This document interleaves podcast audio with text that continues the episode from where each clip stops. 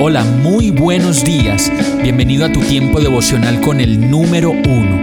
Qué alegría saludarte con la certeza de que Dios está obrando en tu vida su perfecta y buena voluntad, ya sea porque estás aprendiendo de un momento difícil o porque estás disfrutando de su amor a plenitud con paz y tranquilidad.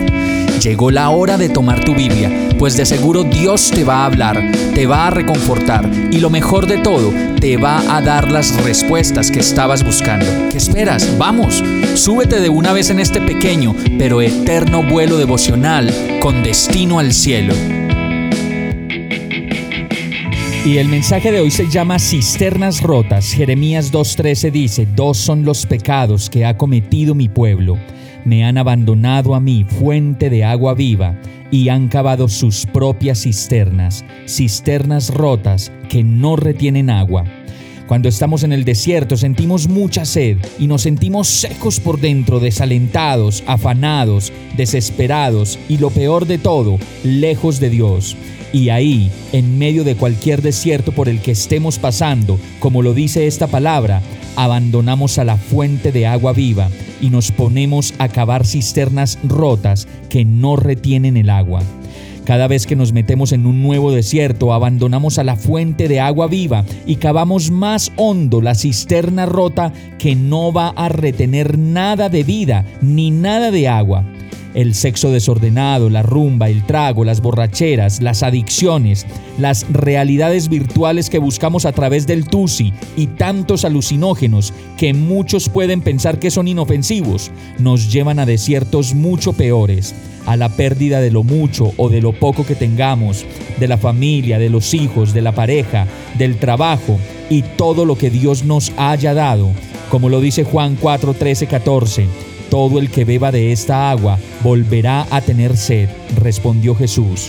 Pero el que beba del agua que yo le daré no volverá a tener sed jamás, sino que dentro de él esa agua se convertirá en un manantial del que brotará vida eterna.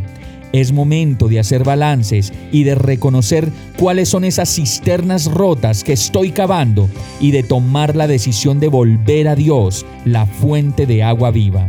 Vamos a orar. Amado Dios, tú conoces mis desiertos, mis cisternas rotas que ya no tienen agua. Tú conoces mi sed, mi debilidad, mi terquedad y las maneras en que me he equivocado y me he alejado de ti.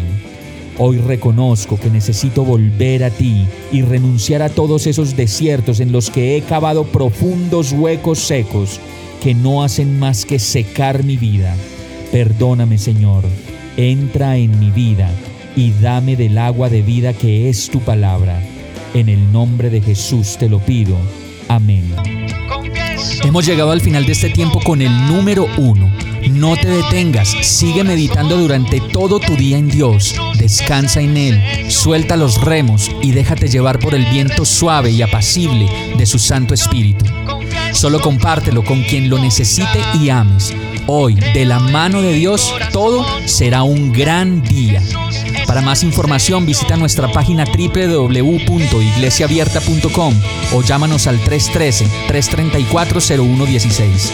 Oramos y rogamos para que cada día te enamores más de Dios y para que no pares de pasar todo tu tiempo con el número uno